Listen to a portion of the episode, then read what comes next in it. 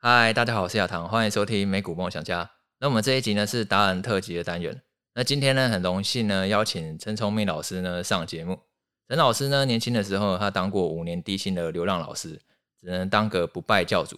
那败呢是买东西那个败，就是非常的节省。然后呢，所以他努力的开源节流，并且积极的研究股票投资，终于改变了自己的未来。现在呢，他是专栏作家，也是一个专职的投资人。那因为他以前是老师的关系，所以他很明白呢，投资呢一定要靠知识，穷人靠工作，富人靠资产。所以呢，他把很多年的投资经验呢写成很多本书，著有那个六年存到三百张股票，每年多存三百张股票，还有教你存自己的三百张股票，然后以及那个我用一档 ETF 存自己的十八 percent，以及打造小小巴菲特等书。总共呢七年呢就出版了八本书，那欢迎呢陈老师。好，亚堂跟各位听众朋友，大家好，我是最不爱败家的不败教主。欢迎陈老师，难得有空呢来上这个节目哈。那老师，我想第一题呢先问你一下，就是说你从二零一五年第一本著作就是六年存到三百张股票，你七年来总共出版了八本，然后帮助很多人就是去增进那个理财方面的知识。那如果你觉得要总结一句话，你觉得财富自由的重点到底是什么？财务自由的重点哦，我记得我出第一本书没多久，哎，亚堂，你要跟你老婆来找我嘛？学校有有有，我去找。有印象吗？对对对，那时候你还在三重商工吧？对啊，你是公务员，我也是公务员啊。现在的现在都都退休了，现在都自自行了断了，对不对？哦，所以说其实啊很简单呐，就是被动收入。哦，你说像亚堂，你以前辛不辛苦啊？上班的时候工作累不累啊？就每天都要忙很多各种勤务啊。哎，我们当老师的比较好，当老师就是有课去上课，没课的话就是哎讲好听就是准备教材哈，那你就自行自行体会了。但是公务员哦，亚堂，我们公务员一个天大的缺点了，你知道吗？薪水啊，收入是死的，你再怎么再怎么再怎么努力，你的薪水上不去，对不对？哦，很难嘛。你说我们以前也是常利用假日啊，晚上帮学生辅导，哎都没有钱呢。对不对？所以说，公务员虽然稳定，但是薪水是死的。那我们就要去思考一个问题了，就是说，你如果说你不想辛苦工作一辈子，如果你真的不想辛苦工作一辈子，那你还是要给自己找另外一条出路嘛。啊，但是公务员限制很多，不能兼差，兼差又会被抓去那个，对不对？那那怎么办？你只能够做投资理财啊。只是亚堂还要来，亚堂年年你年资几年？我年资大概十年吧。对啊，你十年放弃还划算呢。哦，十年放弃，为什么？因为我们公务员大家都知道，退休金又被砍了嘛，对不对？那陈老师，我年资是二十年，二十年，哎啊，但是我保留算了，我活到六十五岁可以领。哦，所以说其实哦，我常常讲说，其实人哦，人无远患，必有近忧啦。好，啊，你要去思考说，你未来公务员是不错，讲实话了，但是就是有时候你一天到晚上班，你会觉得很 boring 很烦呐，每天做相同的事情。啊，再就是说，你有一点挫折，就是你再付出再多，你的薪水不会增加很多。你亚堂，你你有没有算过？你大概干到六十五岁退休薪水是多少？你有没有算过？那时候我刚算完的时候，我是以为我应该没有这个退休金的。我担心说会不会退休金等到我六十五岁就破产。但是假设说可以正常领的话，可能就是原本薪水的大概六成左右吧。嗯，没有啊。我说你大概六十五岁的时候，你薪水会预计会到多少？到多少？因为如果照年资上去的话，对对对对，可能会到达应该十万块吧。十万块哈，其实差不多，因为陈老师在二零一九年我从学校离职之前，我年薪也大概一百二、一百三左右了。好，那我其实我进公立学校，我就有一个体会，因为我三十五岁才进公立学校，那我刚进去那时候，我薪水大概年薪大概七八十嘛，我就算了，我就算说我三十年了，平均了，我假设我平均年薪一百万，就是三十年的公务生涯，哎，那我这辈子公务员我只能赚三千万。哎，这个是一个天花板呢。那我就在思考要怎么跳出去。那答案就是要做投资理财。那你觉得投资理财的重点会是什么？因为投资领域其实蛮广。投资的观念其实很简单，什么叫做投资啊？你就是希望说，你看到一个公司很赚钱，然后我希望他赚钱分给我，就是这样子啊。好，就是这样子。所以说，投资的观念其实很简单啊。但是呢，你后面就会衍生出来，衍生出来说，第一个什么叫做好公司？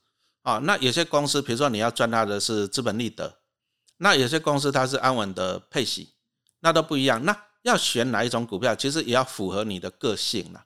啊，比如说有些人，那再就符合你的年纪啊。比如说像陈老师年纪大一点啊，我资本稍微多一点，那我可能会选择稳定的啊比较稳一点的股票来安稳领息。那你说像亚堂这种年轻人，孩子还小，对不对？你他可能要比较 focus 在一些 capital gain 上面。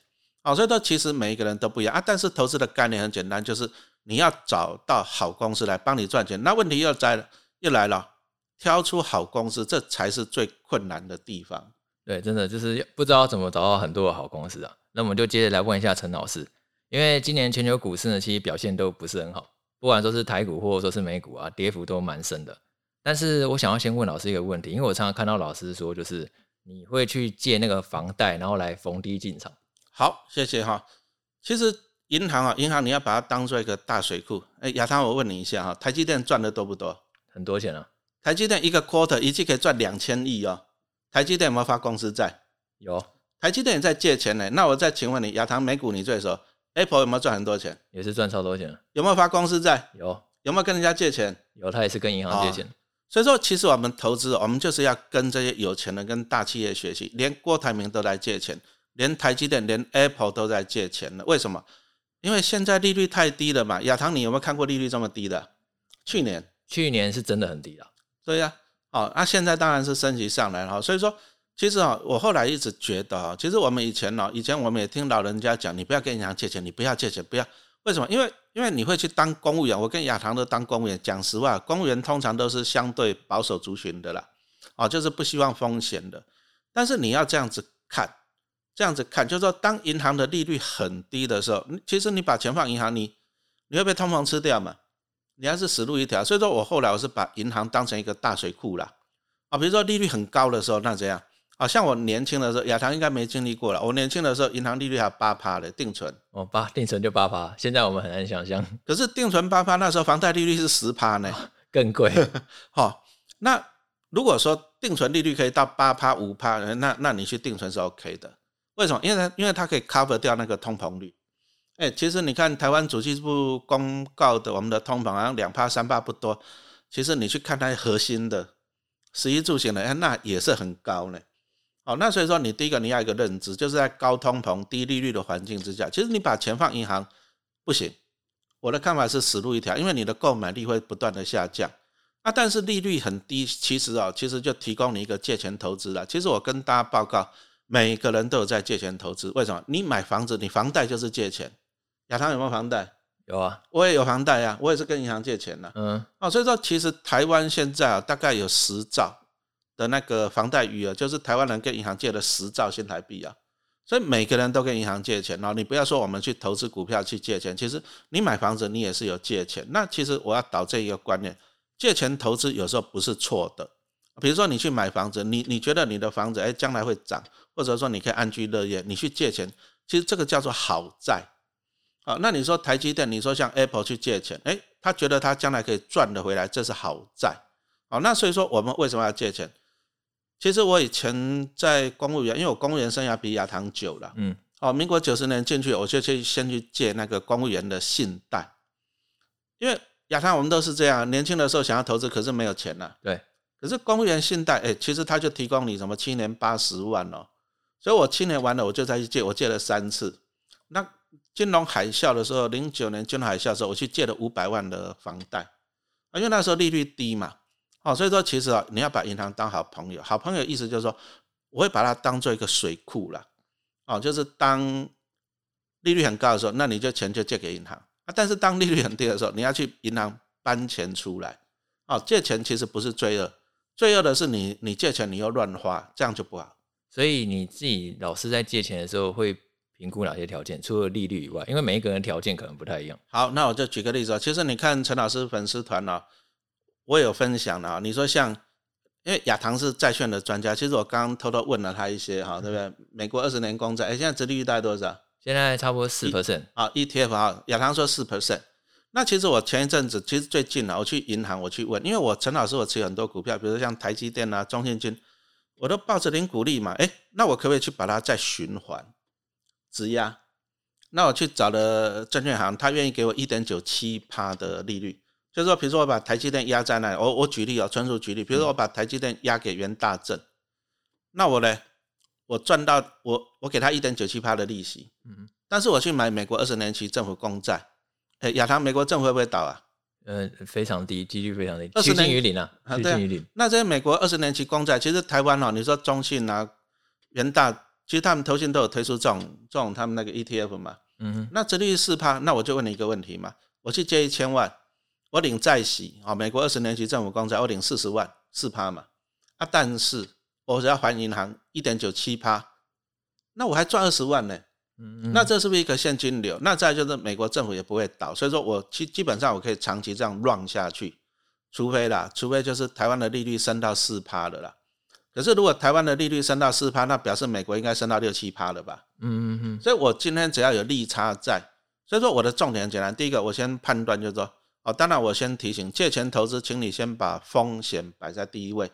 那美国政府公债倒的几率太低太低太低了，哦，那再来他给我四趴，那我去借两趴，其实我还赚两趴，嗯啊，但是我也不是说只有赚这两趴了，因为因为大家看一下，你说今年以来那个其实公债为什么公债殖利率这么高了？因为价格下去了。好，那是因为升息嘛，那我就在等下一波。好，下一波如果说哎美国在降息，降息循环的时候，公债价格往上，那我就获利了结嘛。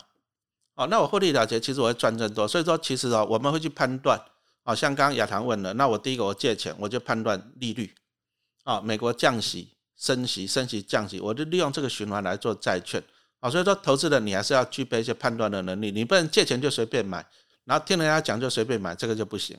所以听起来就是你在借钱之前，你要评估一下可能未来利率的走向。哎、大你要评估大方向哈。那我第一个我刚刚讲的，那我就分享一下我实际的操作了。十一月就是上个月，上个月其实我大概买了五百万，我去买国泰金，国泰金买五十张，然后我又去买那个开发金，开发金买一百张，然后又买了五十张的中信美国二十年期政府公债。那其实他们都有一个共同点，就是债券。啊，因为国泰跟开发为什么会跌这么凶？你看啊，国泰去年六十几块，现在我买的时候三十七块。那你看开发金去年二十块，我买的时候十一块，为什么会跌这么凶？因为他们都是寿险为主的金控。那寿险为主的金控今年都受到因为升息导致债券价格下跌，嗯那导致那个寿险金控净值不断的下跌，那净值下跌就压缩到它的股价嘛。好，那但是其实以我来讲，我个人我是觉得我看到机会了啊，因为我再请问一下亚堂，你觉得利率有没有可能一直在高点？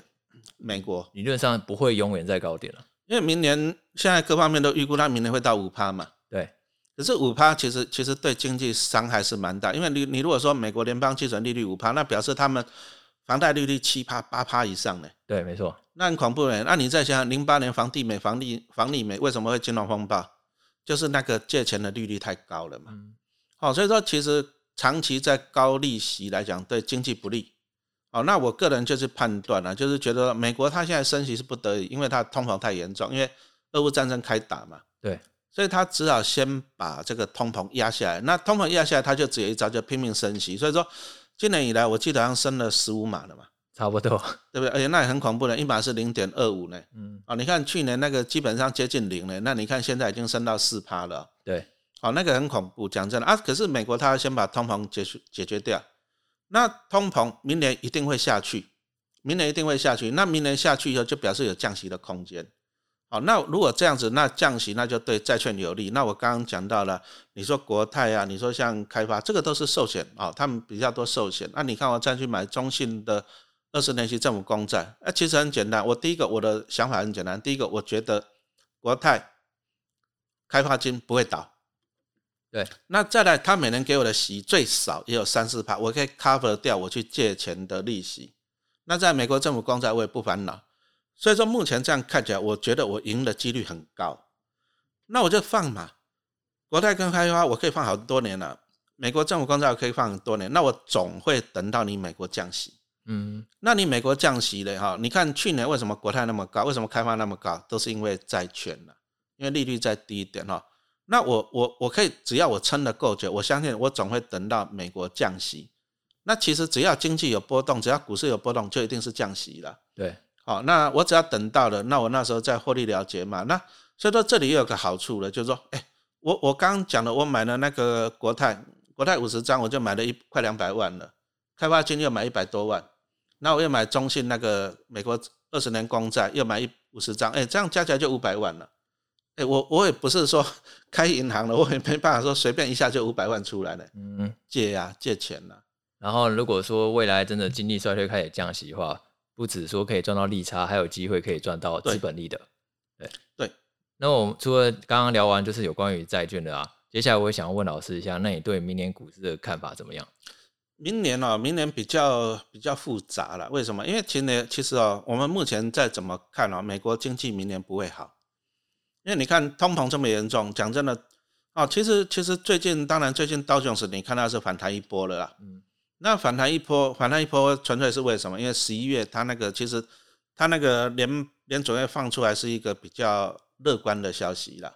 因为联总会他已经也看到了，就是它这种。急速的升息已经对经济产生了压力了，嗯，哦，所以说联准会它就释放出，哎，鹰派可能会转鸽派，那目前又释放出可能十二月只会升息两码，嗯，好，那讲真的，你你就想吧，今年一路这样子三码三码已经升了十五码了，那突然间放出好消息，那其实讲实话了，没有坏消息就是好消息了，所以说股市就会反应一波了，但是我是提醒投资人谨慎呐。升息两码还是很多，嗯，对不对？比如说你房贷利率二点零变二点五了，你你觉得高不高？哦，还是很高，还是有差。每个月缴多缴就就多缴一些钱了。是啊，那你通膨它从九趴从八趴掉到七点七趴，还是很高啊，对不对？所以说我我们觉得啦，觉得啊这样高通膨高利率对美国经济还是会有伤害。所以说美国明年二零二三年经济应该不会好。那不会好，相对的，你就要做一些比较保守的投资。好，那陈老师最近就是比较 focus 在债券了。那因为亚堂是美股专家嘛，对不对？所以我刚就是问他说 TLT 对不对？嗯。亚堂要不要补充一下 TLT 是什么东西呀？TLT 其实跟老师讲的那个中信美国二十年公债是类似的标的，就是 TLT 是在美股券商它所发行的那个美国二十年期以上公债。那刚刚老师其实已经把那个债券的特性呢，已经讲的。蛮清楚了，就如果说明年美国经济真的为了应应衰退趋缓而开始降息，那 TLT 其实或者说是那个中性美国公债都蛮高几率说是会上涨的，因为利率只要降低的话，债券价格就容易上涨。对啊，那我我我现在其实我现在就是比较布局一些债券啊，就是其实以前都有一个理论叫做股债平衡啊，股债在平衡。那其实啊，其实你你不要听到理论就随便我我。这样子诚实这样讲哈，你不要听到人家理论说什么股一半债一半什么，你就平衡。其实，在去年你如果这样子平衡，或者今年，今年是股债双跌的情况。对，今年股债一起惨啊，因为因为以前股债股债平衡的理论，那个时代那个时代就是债券值利率最起码有五趴六趴。好，你就算碰到股债，你抱着零五趴六趴，你还是可以活嘛。那那会产生一个平衡的效果。可是你看去年。哎，亚堂去年债券值利率是不是很低啊？超低，不到一 percent，不到一 percent，不到一 percent，你再去买债券来股债平衡，我讲实话，那个是跟你自己过不去。嗯啊，但是现在现在那个债券值利率又相对的可口了。嗯嗯，啊，相对的可口了。所以说哈，你如果说投资人，你如果说哈，我我是觉得明年美国经济不会好了啊，但是其实讲实话，这个也提供一个进场的时间点，只是你第一个你要耐心。然后再你要观察美国那个升息的脚步跟那个通膨，哦，你要去观察。那再来你相对的，哦，你适当的布局一些债券，好，那像我刚刚讲的美国政府公债 TOT 这个是相对稳的，我们就是要赚它将来那个降息，然后导致什么？导致导致它上价格，对吧？价格。可是亚堂，反正我今天就要考你哈。可是公债毕竟殖利率比较低啊。是。那有没有一些公司债，还是公司债的 ETF 在美国的？哦，当然也是有。公司债 ETF 主要分两种，一种就是投资等级债，就一些比较信用评比较好的公司，可能是苹果啊，或者说是那个微软这种好公司发行的债券，就是头等债。那它的利率呢，会比那个公债呢来的高一点，因为毕竟这种好公司，它的违约率也是算蛮低的吧，对不对？那所以呢，然后利率也会比公债可口一点。就如果你是稍微积极一点的话，可以考虑像是。LQD 这种头等债啊，LQD 哈，刚刚听到没？LQD 哈，可是亚堂，我发现一件事情，就是公债毕竟哦，公债毕竟还是相对安全。你说像二零二零年那时候，你看肺炎疫情一来，哎，其实公司债是跌的，没错啊，但是公债是上涨的，对，就是公债算是最无风险的资产了啊，因为你想想看，股债股债你在很恐慌的时候，其实你资金会 parking 到公债去，对啊，但是公司债因为股市很惨啊，所以说公司债也会跌还是会跌。哦。所以说我我个人现在想法是这样：你如果说你保守的投资人，你就布置，你就专门布置那一个公债。对，哎，可是你如果说从底部底部再弹上来，公司债反而弹的比公债还要高哈。嗯，当当然当然，因为公司债它跌的会比公债更深一点，对啊，这是一定的。哦，那所以说亚堂，如果说我一个投资人，我明年同时布置啊配置那个美国政府公债跟公司债，你觉得怎么样？我觉得是 OK 的啊，但是主要看你本身对于那个利率跟那一个风险，你自己要取得你想要的一个平衡点。嗯，就如果说你不希望说违约风险太高的话，你当然就全部 focus 在美国公债就好了。亚堂的意思是说，比如说像陈老师老人家，对不对？那我要安稳，那安稳我可能比如说我我六成我放在美国政府公债。那但是政府公债它的折利率比较低一点，所以说我就放四成在那个什么公司债、投资等级公积债啊，投资等级公司债，那我就可以领到高一点的息来弥补那个公债啊，殖利率较低啊。但是亚堂是年轻人，那亚堂是年轻人呢，他可能因为他他可以承担一些风险嘛，啊，年轻人通常资金比较少一点，所以说他要赚多一点。那亚堂可能他就是比如说六成在公司债，殖利率高。啊，但是他把四成放在低风险，但是低比较值利率较低的公债，是这样的意思吗？对，类似这样的概念。对啊，就是你可以依照自己的风险承受度去调整你的资产的占比，这样子。对啊，所以说 T L T 跟什么 L Q D 嘛，对，不错，又挖到东西了。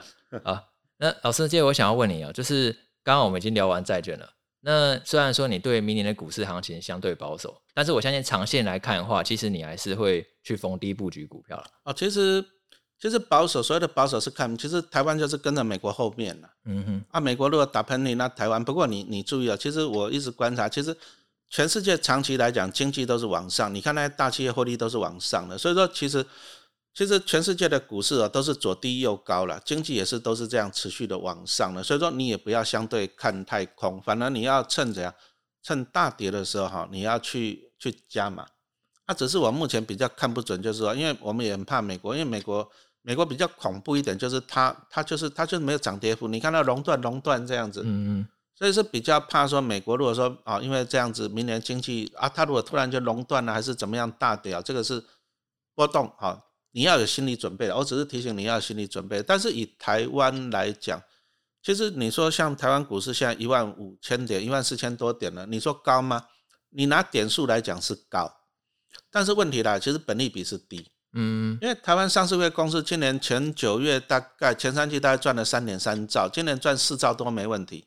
那你再除以台湾股市的总市值，现在顶多五十兆，哎，其实本利比很低呢。嗯，啊，本利比搞不好只有十倍、十一倍呢。你说前一阵子一万两千多点的时候，真的本利比大盘的本利比是十倍的。以前我年轻的时候，我们那时候大盘本益比都嘛二三十倍，大盘本益比十倍其实是很低的。嗯。那你再看了，今年今年上市会台湾上市会公司大概发了二点四兆的股利，那今年赚四兆多没问题，所以呢明年又发两兆多，那你把两兆多再除以现在四五十兆的市值，因为市值每天在波动嘛，哎，其实现在台湾股市大盘的殖利率也接近五趴呢，所以说其实你用本利比跟用殖利率来看，其实现在台湾的大盘不贵，真的是不贵。哦，所以说其实明年我反而觉得是一个不错的布局时间点。那老师的选股原则会有哪些啊？就会针对哪些类型的股票？选股原则第一个，我们都是挑就是前景看好的。嗯，哦，就是所谓的前景看好，就是我像我刚刚跟大家报告的那些债券，我们是看好，就是因为目前有消息了。其实你看国外的统计啊，目前目前统计目前预测的大概升息会到明年上半年就停。嗯嗯。那按照美国过去的统计，通常殖利率就是殖利率在高点，通常半年后就会降息。嗯，撑不久了，通常是这样子哈。那你如果说这样子看，其实明年上半年是一个布局的时间点。嗯，好，那我刚刚讲的是债券这方面，就是讲利率，但是你要明年观察。那第二个来讲，我比较喜欢挑，其实你要挑什么公司？很简单啊，你上班你为什么要跳槽？因为那家薪水比较高嘛。对，那我。买什么股票？我希望它明年获利成长的，它后年获利成长的，嗯，好，那我希望，所以说我会去挑这个获利成长族群的。那我刚刚已经跟大家报告过过了嘛，对不对？我上个月我就花了五百万去布局啊，那个国泰开发，还有中信美国政府公债二十年，花了五百万去布局。为什么？因为我觉得明年下半年会走降息循环，嗯嗯。我觉得啊，不然大不了就到二零二四会走。二零二四为我为什么觉得二零二四会走降息循环呢？亚当，美国大选总统大选什么时候啊？二零二四，二零二四，对，几月啊？十一月。哦，那二四我觉得一定会降息，因为只要是牵扯到政治哈，一定要股市要好，经济也好，所以说降息。那如果这样子来讲，其实对寿险金况是有利的啊。所以说，那陈老师，我现在去布局它了。那其实现在，其实我讲实话，对寿险金况来讲，现在都没有好消息。因为今年他们就是一些什么其他那种什么投资损益哦，都是负的，因为债券价格下跌，所以说其实寿险监控明年配息是很有压力。可是你不要看到这个，你不要看到哇配息很有压力，你就不敢去买了。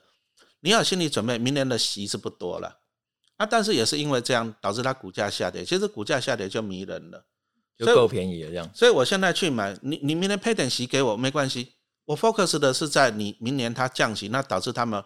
那个债券价格再回冲嘛，投资的回冲，那到二零二四年我再来收割就好了嘛。嗯嗯。好，所以说你要挑的是获利成长的。那什么是获利成长的？答案就是今年受伤了，今年受到升级受伤最重的族群。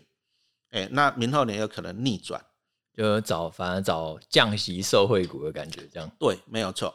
然后今年因为升息受到伤害，这样。啊，但是我们布局可能要长一点的时间。嗯嗯嗯，因为你没有办法确定说。这个翻转点确切到底会发生在什么时候？是啊，是啊，嗯哼，OK。那老师，接我想要问你哦，就是刚刚我们聊的都是大人的理财，但是呢，其实你最近两年呢，你出版了蛮多小孩子的理财书籍的。你去年呢出版那个打造小小巴菲特，然后今年又出版了一个变身少年巴菲特。那你为什么会去想要写这种亲子理财的书籍啊？哦，其实哦，我觉得台湾的小孩子不轻松。你说亚堂，你孩子在小学而已，对，小二。小二很开心呢，对，还是很 happy 的。可是慢慢的，你到了国中、高中，你会不开心，书包很重，考试很多，嗯，都是这样。台湾的小孩子，我为什么会这样子写？有一年，因为我二零一九年我退休嘛，嗯，离职啊，对，啊，我晚上我就去公园逛，我们那个新北投公园，因为我住北投嘛，那边就是有全台湾最漂亮的图书馆嘛，对不对？我就去那边散步，而且散步，你知道晚上九点了，晚上九点你知道吗？突然间一群学生放学，就旁边那个维格中学放学啊。我就一个感慨，什么感慨？你知道我们的孩子为什么要这么辛苦？早上七点多到学校，晚上九点才放学，辛不辛苦？很辛苦，工作超过十二个小时。哎哎，你九点回到家，不是说就洗洗睡了呢？不是呢，你要不要又读书考试？要不要又读书？还要去写功课，然后准备明天的东西，这样。对啊，那亚堂，你希不希望你的小孩子是这样？当然会不希望，会舍不得。对呀。所以说，其实啊，因为陈老师教书教了二十三年哦，我觉得我们其实我们的教育都是都是走在升学考试，其实这不一定是对的。你会读书不表示你会赚钱。哎，陈老师研究所考上台大呢，我考上台大我没有去念呢。啊，真的？你没有去念？我去念隔壁的台科大，因为我同时考上了。啊，那为什么会去选台科大？哎，反正就很近。那我现在讲了一个，那我我常常讲说，那你说陈老师在那边炫耀说什么考上台大没去念？嗯哼。我到最后还不是只是一个教书的，薪水七八万而已啊，嗯，是不是？哦，所以说其实很多父母亲他他不知道方法，所以说他是逼小孩子读书升学。可是你要晓得，小孩子读书跟升学完了还是要工作赚钱。那我们为什么不直接面对问题？我们直接去建立他赚钱的能力。嗯，哎，像我昨天在那个桃园的一个大园国中演讲，哎，我就跟小朋友讲啊，国中生不是七年级八年级的。那我就跟他讲，我说啊，因为现在春节快到，我问他们说，你们红包会拿到多少钱？那我就建立他们一个东西，叫做资产的概念。那我就跟他们讲说，你们喜不喜欢 seven？你们想到 seven 想到什么？买东西买饮料。那我就问他们说，那你希不希望统一超帮你赚钱？你希不希望统一超每年都给你钱？你希不希望？希望啊，对不对？那问题要怎么做？那我就教他们嘛，因为统一超现在股价在两百七左右嘛，可是呢，他最近三年他一股配九块钱。嗯，所以我就跟小朋友讲说，哎，你如果说你现在你把存下两千七百块压岁钱不要花掉，你去买一张同买买十股了，统一超，那统一超每年都给你九十块，哎，给你一辈子呢，好不好？那你如果说今年的压岁钱、明年的压岁钱，你都这样子去买，那为什么讲统一超？其实这个就是所谓的生活投资术，你钱花在哪里，那那里就会赚到你的钱，那你就去当他的股东，把钱赚回来。所以我觉得啊，其实小孩子要的是理财投资的教育。嗯，好，那你你读那么多书，你到最后还是要辛苦工作啊，你还是要，哎，你考一考警察不好考吧？嗯，蛮不不好考。对呀、那我还跑去高雄高师大我去念一年教育学分呢，嗯念了教育学分，我还是要考学校呢。嗯哦，所以说其实我们都苦过来，我们不一定希望我们的小孩子这么辛苦啦。那怎么办呢？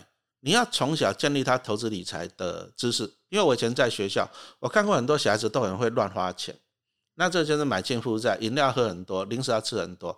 可是其实你把这些钱省下来，你拿去投资、投资、投资，哎，将来就有一篮子的公司帮你赚钱了。那如果你的小孩子有一篮子公司帮你赚钱，那你你小孩子就不用那么辛苦了嘛，这个才是重点。嗯。那老师，你出版两本书，就是打造小小巴菲特好，这两本书有什么差别啊？打造小小巴菲特就适合亚堂的孩子，小二了小二了啊、他可以讲一些故事，比如说蚱蚱蜢啊、蚂蚁啊，对不对？哦，啊，那那个黄金啊，那个金斧头啊，还有那个那个养那个仓鼠、老鼠笼这样子跑，嗯哼啊，因为我是从故事里面去讲投资的观念，因为因为很简单啊，哎，你几个小孩？目前只有一个，不行不行，还要再生，还要，再生一个啊。因为我生三个，那我那个小女儿，小女儿很小的时候，她就很喜欢我讲三只小猪的故事给她听。你知道为什么？因为他最小，那猪小猪小弟最聪明，他最开心。哦，好，那、我就从这个故事来跟大家讲一个投资的观念，因为我投资我就讲过我的不败九字诀嘛，高筑墙。那其实你看啊，三只小猪为什么猪小弟它可以安全？因为它房子很坚固。嗯，好、所以说我从这里我就带进一个观念，就是说你如果要做投资的，你就要学那个猪小弟一样，你要选那个有护城河的公司，这股神巴菲特最喜欢的嘛。对，好、你要选那个护城河的公司，有保障的公司啊、你才可以长久，才可以免于大野狼就是股灾的侵袭。哦，所以我从三只小猪的故事啊、来引申到这个股神巴菲特的护城河，好、来引申到投资要选那个有护城河、有根基的公司。所以我是从讲故事来讲投资的观念，因为小学生你就只能够接受这些东西嘛。嗯哎、，我还有故事还有注音呢。这种故事 比较容易吸引他们的注意啊。哎，因为我们你要让教书，我陈老师教书就是这样，你要先吸引他，你如果不吸引他，他他不会进来的对，啊。对所以说我小小巴菲特是这样子。好，那再来这一本新的书《少年巴菲特》，少年巴菲特是因为这样子啊，因为我以前当学校老师，所以我很喜欢自编教材。嗯，所以我最近我常常第一个到公家机关，然后再来我到一些国中、高中去演讲，像我十二月十六号吧，我要到师大附中去演讲。所以少年巴菲特就是我自己编的教材啊，就是我讲投资的一些观念。那这个就比较适合，就是再高一点了，比如说像我也常常去北市商啊、三重商工的商科教书，有没有？啊，教他们投资理财观念哈。所以说，第一个少年巴菲特，第一个就是说，比如说适合你想学习投资股票，但是你就是白纸，嗯，这个很适合啊，不一定说你是小朋友了啦。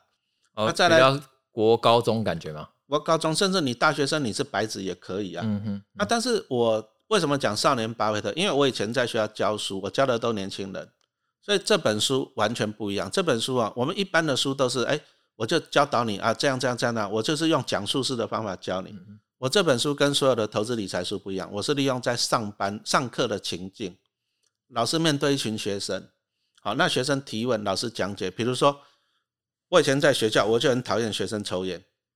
好，嗯那抽烟要怎么办？所以说我就有一课我就讲到了，就是说啊，我的书编排就是讲故事，开始讲道理，再来开始拿实际的股票来验证。哦，烟屁股啊，那班上讲到烟屁股怎么办？那首先骂学生啊，抽烟对身体不好啊。接着我就讲美国一个很著名投资界很著名的理论，叫做烟屁股理论。嗯对不对？就是讲说市价跟净值，这个就是股神巴菲特他他老师嘛，对，葛拉汉讲的，对他最喜欢这样，所以我就接着啊，烟屁股骂完学生以后，接着来讲投资的烟屁股理论。那讲的就是说，你要在股债在不好的时候，你要去挑那个什么价格市价远低于价值的公司。好，那我这里再引申到就是所谓的股价净值比。好，那我接着我就拿实际股票啊，因为你讲完理论，你还是要拿实际股票来验证。嗯那我个人最喜欢操作啊，就是利用股价净值比，我就去操作金融股。那我最喜欢操作就是台湾汽银了。啊，台湾汽银其实因为金融业，金融业毕竟有一些风险，所以说股价通常会长期低于净值。那我就拿实际操作，哎，台积银它，因为我台积银我从二零一九操作到现在，那包含台积银，我在去年，我在去年年底的时候买一百张，今年年初要买一百张，我到目前大概赚了三十趴，嗯，一年三十趴，哦，不错，有赢过巴菲特吧？有有有，嗯啊，但是这个就是用股价净值比，就是当它股净比在零点七的时候，我就进场。嗯嗯哦，那我就是输的编排都是这样子。，OK。那我觉得呢，接下来大家可能会好奇，就是说，那老师你自己都是怎么帮小孩子去规划理财的？规划的时候有什么诀窍？哦，讲实话啦，小孩子你只能讲他观念了。那我自己，因为我小孩子现在都大了，最小的都已经大三了，所以说他们小时候其实是我在帮他投资的。好，嗯那我就分享我为什么分享这个，我就讲我小小巴菲特这个例子。啊，我那时候在去年出版的时候，去年出的时候，我因为我哎亚堂，你有帮你小孩子投资股票吗？有，我有帮他买，开户嘛，对对，我？帮他开户，放在他户头嘛，对，对呀、那做法一样啊。因为在我年轻的时候，我就问我自己一个，因为我年轻我在私人企业上班，我看到底层的员工很辛苦，做事情做很多，薪水很少，那我就开始烦恼，万一我的小孩是这样子怎么办？嗯可是我没办法改变啊，万一他不会读书，找不到好工作，没办法改变，那怎么办？我就决定从小帮他存股票，那他将来长大，他有一份薪水，但是他我帮他存股票，他有一份鼓励，那鼓励可以帮他缴房贷，按他薪水去生活，他人生才会轻松。嗯嗯，嗯这才是赢在起跑点。所以说，我的小孩子，我记得我那时候老大大概在幼稚园的时候就帮他开户你就帮他开一个户头，股票户头。对，那开户完了，有就利用那个合法赠与，因为那个时代比较久远，那时候一年可以赠与一百万，所以我就先赠与大女儿两年，那两年完再赠与儿子两年，那小女儿没钱了就不赠与了，没办法嘛。小女儿不会哀哀叫，哎现在再还她就好了哈。然后小女儿哀，我就说你捡来的，你没有。然后我就放在我大女儿户头，那放在户头里面呢，我就这样只进不出。其实我也没有再放钱进去，因为我没我没那么多钱嘛，嗯哼，公务员没那么多钱啊。但是呢，我就利用他每年领到股利再滚，领到股利再滚，那很快的二十年就过去了。那因为我去年要出书嘛，所以我就去年我就去统计了他户头里面的的 total 的总多少钱。我记得那时候统计出来大概两千两百万吧。嗯那你看两千两百万，我如果随便领个五趴股利就多少？就超过一百。嗯，可是你看他大学毕业薪水也才三四万，可是他股利可以领一百万。那这样小孩子会不会就不想要上班了？哎，我会跟他讲说，这个这个还是老爸的钱，这不会给你啊！但是我的小孩子，我还是都让他去上班啊，让第小孩子你要让他去上班。我的我的我的目标就是说，我说你最起码你毕业你要上班个十年左右啊，你要去社会上历练一下啊。但是你如果说十年过了，你上班十年过了，你不想上班可以，为什么？其实讲实话啦，你上班就在帮老板赚钱，那你干脆来帮我帮自己赚钱。嗯哼，你干脆来跟老爸学投资，跟自帮自己赚钱。嗯哼，哦，所以说其实我的做法就是这样子啊、就是说，因为年轻父母亲都会烦恼小孩子将来很辛苦，那你能够做的就是帮他存一棵摇钱树。那存摇钱树需要时间呐、那小朋友最多的就是时间呐、嗯，那但是我们所有的家长，我们只专注在一件事情，就是叫小孩子读书考试。嗯却都没有帮他去规划资产的感觉。那他长大了，讲真的，他长大，你说就算陈老师我考上台大没去念呢、那有什么用？嗯哼，我还是得工作一辈子哦。啊，但是你看，我帮我女儿这样存股票，存股票啊，她跟股票就跟着她长大嘛。那长大以后股票两千万了，那就算她要缴房贷，你看一年领一百万的股利，缴房贷她也很轻松啊。哦，所以说所有的父母亲，你真的要帮你的小朋友存股票。哦，那存股票其实就是这样。哦，哎，亚堂，如果说到 Apple 上班，会不会很幸福啊？幸福，好不好？应该薪水，大公司福利应该会不错啊。哎啊，但是如果说你是苹果的股东，领很多的股利，是不是更爽？对，对不对？靠苹果那些优秀的人来帮你赚钱嘛。嗯嗯哦，所以说你要做投资，那小朋友做投资是最好的。但是像刚刚亚堂就问到一个很好的问题，就是说啊，你如果说帮小朋友存了股票了，啊，他长大不想工作怎么办？对啊，我们从小就要教育啊，所以我写的这个小小巴菲特跟少年巴菲特，我们就让他了解。有时候第一个你帮他存，他是看到物质的，看到 money，看到钱，看到股票。对，但是你要把它种在他的脑袋里面，他脑袋里面他有什么负债、什么资产啊，有什么现金流的观念，要不然他不知道他怎么来的，对不对？对他脑袋你要帮他种，因为你迟早都要教育他。嗯哼，可是你从小教育他会比，比说你比如说，比如说哪天哎陈老师睡觉没起床，你就小孩子拿了一大笔钱遗产了，就一下就花掉了嘛。嗯嗯，他不会没有那个观念去使用它。现在很多那种富不过三代就是这样嘛。嗯嗯，所以我们其实对小孩子重要是你要从小去教育他，嗯你一边帮他存，讲实话啦，小孩子不懂投资股票，我们还是要帮他规划了。嗯嗯，但是你可以灌输他一些观念嗯嗯，啊，你灌输好了他的观念，哎，他将来可以靠他有了这个观念，他其实他可以过比较好的人生啊。我们亚当你自己上班就知道了，朝九晚五很很辛苦吧？对啊，长官很机车吧？没错，每天其实最不爽的就是长官。我以前我在那个捷运公司，以以前的捷运局嘛，在捷运公司，哇，那么每次公文上去，他一定给你改。对对，那公文上次，哎，他都说他在看九阴真经，你知道为什么吗？你上去，他给你改九次，他才放行。呃，他就自己直接这样讲了，对。对他，那大家都传说他看九阴真经，他他大家传说他看九阴真经，然后他改了九遍，你发现第九遍跟你送上去第一遍，这是最堵堵拦的地方啊。所以捷运公司我干三个月就走啊，这这真的没有办法做下去。所以我后来哈，我真的觉得，你为什么要帮小孩子投资？我们是希望说小孩子人生有一个选择权。对对，你不要说上班那么辛苦，那你为了一点点的薪水收入，你为了要缴房贷。讲难听一点，你要很卑微的活着，在长官面前你都很卑微了，嗯，对不对？那我们希望说，那你说你如果说你从小帮小朋友种摇钱树，那让他懂投资理财，我们是希望说小孩子人生有一个选择权，嗯，而且我觉得小孩学投资期有一个好处，就是因为绝大多数就像老师讲，应该就是只进不出了，那你很自然就不太会。短线的买卖的感觉，反而比较容易累积资产。小孩子的你反而存的久，因为你觉得说我就是要放他长大，给他当嫁妆，帮他缴房贷。哎，小孩子你反而放得久。对你有时候你自己的部位，你可能会因为各种因素，你想要去做短线。对啊，对啊，对啊。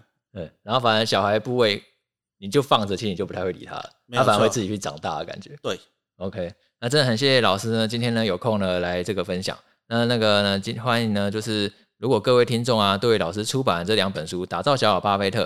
还有变身少年巴菲特有兴趣的话呢，我也都有放在 Podcast 资讯栏，那大家也可以去看一下。那再次呢，谢谢陈老师，拜拜。好，谢谢大家的收听。